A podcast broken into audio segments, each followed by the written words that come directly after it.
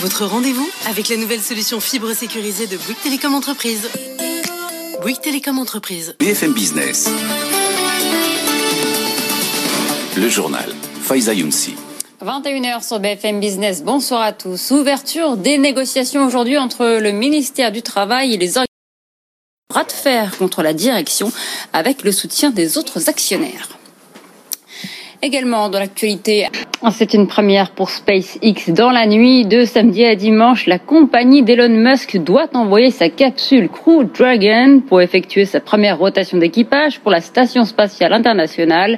La fusée doit décoller depuis Cap Canaveral en Floride.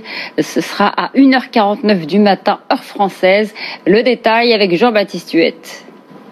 Bienvenue dans l'ère du transport spatial privé. Car oui, c'est la première fois qu'une entreprise privée et non une agence d'État va procéder à une rotation d'équipage avec la Station spatiale internationale.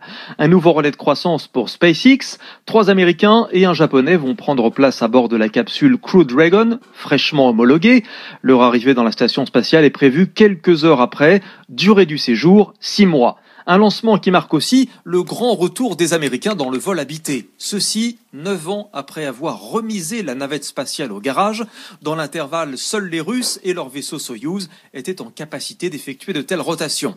Les États-Unis ne veulent plus perdre de temps. D'ailleurs, le carnet de commande de la capsule Crew Dragon est déjà bien rempli puisque sept autres missions sont déjà prévues dans les 15 prochains mois. Un sursis pour TikTok aux États-Unis. L'application obtient un délai supplémentaire de deux semaines pour restructurer ses actifs américains.